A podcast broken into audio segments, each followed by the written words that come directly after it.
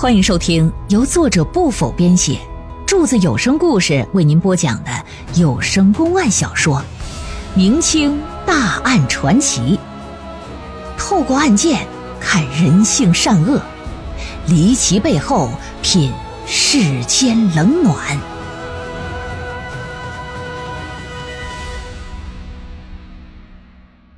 通道眉山死尸案。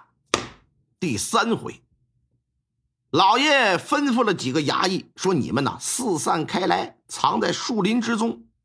啊，一个人呢，就奔着这两个砍柴的就来了，说：‘二位兄弟，啊，那个烦劳你一下子啊，我打听打听啊，那个通道县的县城怎么走啊？’山东人呐，张嘴山东口音。”这俩樵夫这么一听，互相这么一对视，其中有个高个的樵夫就说：“哎呀，你这外地人吧，走错道了。要是顺着这条道走啊，你呀还得走上大半天才能到县城呢。你这么的，我俩知道一条小道啊，是个捷径，你就一个时辰保你到县城。哎呀哈，那可太好了啊！呃呃，烦劳二位给指个路吧。”哎，路当然能给你指，不过毕竟这天底下没有免费的午餐。你要是想抄那近道啊，你多少是不是？你给我们哥俩意思意思呀。老爷一看，怎么的，指个路还要钱？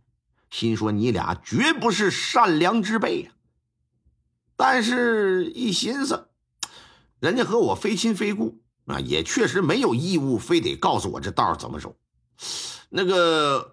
不知这需要多少钱呢？不多，二两银子即可。那什么，二两银子还是很划算的啊！啊，是啊，确实很划算。你这么想，你省去大半天的功夫，是不是？看起来你应该是做生意的吧？对不对？你有这功夫，你兴许都能赚二十两了。你何必把那时间耽搁在路上呢？是不是？嘿嘿，你仔细合计合计吧。老爷心里就冷哼一声，心想：只怕你们俩打两个月的柴也挣不下二两银子，指个路你就要这么多钱，绝对不是什么好人。不过也没有讨价还价，一伸手打身上把银子包都给拿出来，故意掏出一把银子扒拉来选了去，拿出一二两碎银子往前这么一递，啊，说。给我指指道吧！这俩樵夫互相一对视，哎，说那个指道啊，哎呀，你够呛能认识，也够呛能走对了。这么的吧，我俩给你引个路吧。嗯，你呢，先给我一半，等到地方你给我另一半，我给你送上那条小路，你看怎么样？老爷说那太好了，走吧。俩人把腰刀往后背一插，带着老爷就往前来。走了能有二十分钟吧，就来到先前呢。老爷发现那三顶凉帽的那个平台了。先前老爷还没觉得这里有多偏僻，可是跟着这俩樵夫再次来到这里的时候，他就发现这里跟个迷宫似的。要不是有人带路，确实很难找到这儿。啊，一看这俩人到这儿就不走了，老爷就问：“那什么，怎么着啊？”呃，这近道就在这不远吗？两个樵夫是冷冷一笑，说：“没错，这里就是捷径了啊！确实让你一步到位。不过呀，可不是通往县城的，让你上你姥姥家的。”老爷一听，露出尾巴来了，是吧？啊！啪啪啪，这么一拍巴掌，那几个衙役从两个樵夫的身后蹭蹭蹭就窜出来。没等这俩货反应呢，几把寒光闪闪的腰刀就架在二人的脖子上。当下这俩货就不敢动了，手里的柴刀也掉落在地了。老爷把脸一板，说：“说吧，叫什么名？”“喂，老爷，我我叫翁太荣，我叫翁仲荣。你俩是哥俩呀，兄弟呀？”“呃呃，对，一个妈生的，家在哪儿啊？就就在这附近。走。”带路，上你们住处吧。大约走了能有二里地，在一处地势平坦的地方，看到一个孤零零的小院里头啊有三间茅草房，正是他俩的住处。进得屋来呀，老爷让衙役仔细的搜查。衙役们那也不客气，翻箱倒柜，在屋子里找出三十多两碎银子来，还有一些金银首饰，还有其他的一些小杂货。老爷一看，在杂货之中啊，有几顶竹条编织的凉帽，拿起来冲着阳光这么一看，上头有红色的线条，心里就认定了，就是他俩把蒋大伟给杀了。把所有东西没收查封之后，让衙役拿着，押着这两个货就回了县城。到了县城啊，又打发人去了蒋家村，把蒋大伟的家人也给叫过来。到了县衙呢，老爷先是让蒋大伟他爹在赃物里辨认一下，看看有没有你家大伟的物件。结果呢？老头不仅找出自己儿子常年贩卖的货物，另外还找出一块玉佩来。这玉佩可不得了，是他们老蒋家的护身符、传家宝啊！一面刻着一个“蒋”字，一面刻着一个“福”字。老爷看过玉佩之后，让衙役啊就把老爷子给带下去了，啪的这么一拍惊堂木，说：“本官看得出来。”你兄弟二人都是精明之辈，所以呀，你俩最好主动的、乖乖的把事情给我交代，别等我上刑啊！说吧，你俩在煤山上，拢共坑害了多少人了？这哥俩一看自己被县太老爷抓了个现行，又当场搜出赃物来了，知道再怎么抵赖都是徒劳的，宁可来个痛快，挨上一刀。咱也别遭受那皮肉之苦了。于是乎，踢了秃噜的，把自己的罪行啊就全盘喝出了。据他俩交代啊，他们是贵州黎平那边的人，因为过够面朝黄土背朝天的那种穷日子了，也想尝尝富日子，但是没有那能耐呀，这就干起抢劫的勾当来，在家乡那边就犯了案。为了躲避官府的追捕啊，是穿山越岭，打贵州那头跑到了湖南。一看眉山上僻静之处有那么一个破败的小院挺适合躲藏的，哥俩就决定啊，在此安身吧。在熟悉了山上的地形之后，哥俩呀就假装是砍柴的樵夫啊，专门打劫在山上迷路而且身上带有财物之人。前些日子呢，蒋大伟到外乡卖完货，带着挣来的钱和剩下的货就打算回家。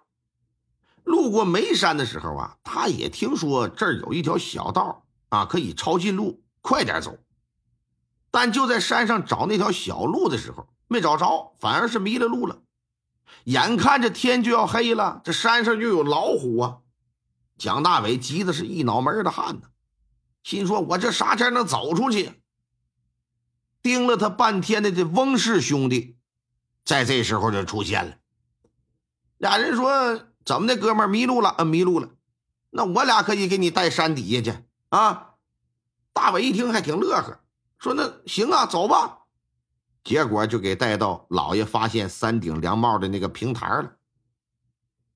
翁家哥俩指了指山坡下头，说：“你呀，从这儿跳下去，山底下就是那条回家的捷径。”蒋大伟走过来，看看这坡有多高啊！你就让我跳下去，探头探脑的，抻着脖子往下看。这时啊，翁家哥们就把柴刀架在他的脖子上，逼迫他把身上的财物交出来。在此之前呢，这哥俩打劫所有人用的都是这个手段，而每个人在这个时候啊，都是为了保命，乖乖的把钱就都交了。交了之后啊，哥俩就会把人给放了，因为他们只取财不害命。但那蒋大伟不一样，他不乐意把钱物拱手相送，心说：“我这走街串户，一步一步的，我他妈的卖出来的，这是哪能平白无故的就都给你吗？”结果双方这就发生身体冲突了。在情急之下，翁氏哥俩挥起柴刀，把蒋大伟就给砍了。可即便挨砍，蒋大伟仍然死死的攥着钱包啊，是不放松啊！这哥俩呀也没杀过人呢，啊，也没有这个经验，就不断的挥刀，不断的剁。这也是为什么蒋大伟会被砍了那么多刀，光脖子位置就被砍了十三刀。在这争抢的过程当中呢，有三顶凉帽就掉在草丛里，咕噜一边去。事发的时候，由于是天黑，翁家兄弟呢就没发现。这也就成为遗落在现场的唯一证据了。把这蒋大伟活活砍死之后，钱财从他手中夺来，除了货物和那玉佩之外，仔细一检查，剩了能有那么六七两银子。一看也行哈，也值了个了。一脚把那尸体踹下了山坡，哎，这尸体咕咕噜噜、咕咕噜噜就咕噜到那小河边里。这哥俩知道这山里最近有老虎出没，本想着老虎闻到了血腥味能把这尸体给吃了，毁尸灭迹，啊，这就神不知鬼不觉了。可是他们咋也不会想到，老虎不仅没吃了这死尸，还把县太老爷给引过来。要说老虎就够凶狠的了，可是跟翁家这哥俩比，老虎都看不下去了，要帮着这死鬼讨个公道。所以说，案件水落石出之后，老爷当场判这哥俩斩立决，拉下大堂，推到街头，当场就给砍了脑袋，干脆利落快。到了这会儿，蒋大伟的死也不能瞒着了，这就把蒋家老爷子呀重新叫上堂来。事情原委这么一说，老头是嘎的一声就昏过去。昏过去你咋整啊？那得抢救啊！人死了不能复生。把蒋大伟的钱财归还了他的家人，重新的起尸，进行了一个重新的安葬。对于剩下的钱物呢，嗯，不知道失主是谁呀？老爷啊，让书吏写了个告示，说之前谁都被劫了，来过来认领来。结果半个月过去，只被领走了一小部分，还剩下一部分。老爷就考虑到蒋大伟这一死以后，老蒋家这一家子老少日子挺不好过，就把老蒋家呀这家人给叫来了，把剩下的那些个财物呢，就都给了他们。对此啊，蒋家老少是跪地磕头，感恩戴德呀。水云涛啊，也让他们呢说：“你别感谢我，你要感谢呀，就感谢感谢煤山上的那只老虎吧。要是没有那老虎。”只怕你儿子现在尸体早都烂成一具白骨了。如果要是那样的话，这桩案件恐怕呀，永远都无法破获。要不说人心不古呢？啊，有的时候啊，这人是真的不如畜生啊。这集故事讲到这里就算是完了。下一集咱们讲一讲阳谷奸情人命案。听众朋友们，本集播讲完毕，感谢您的收听。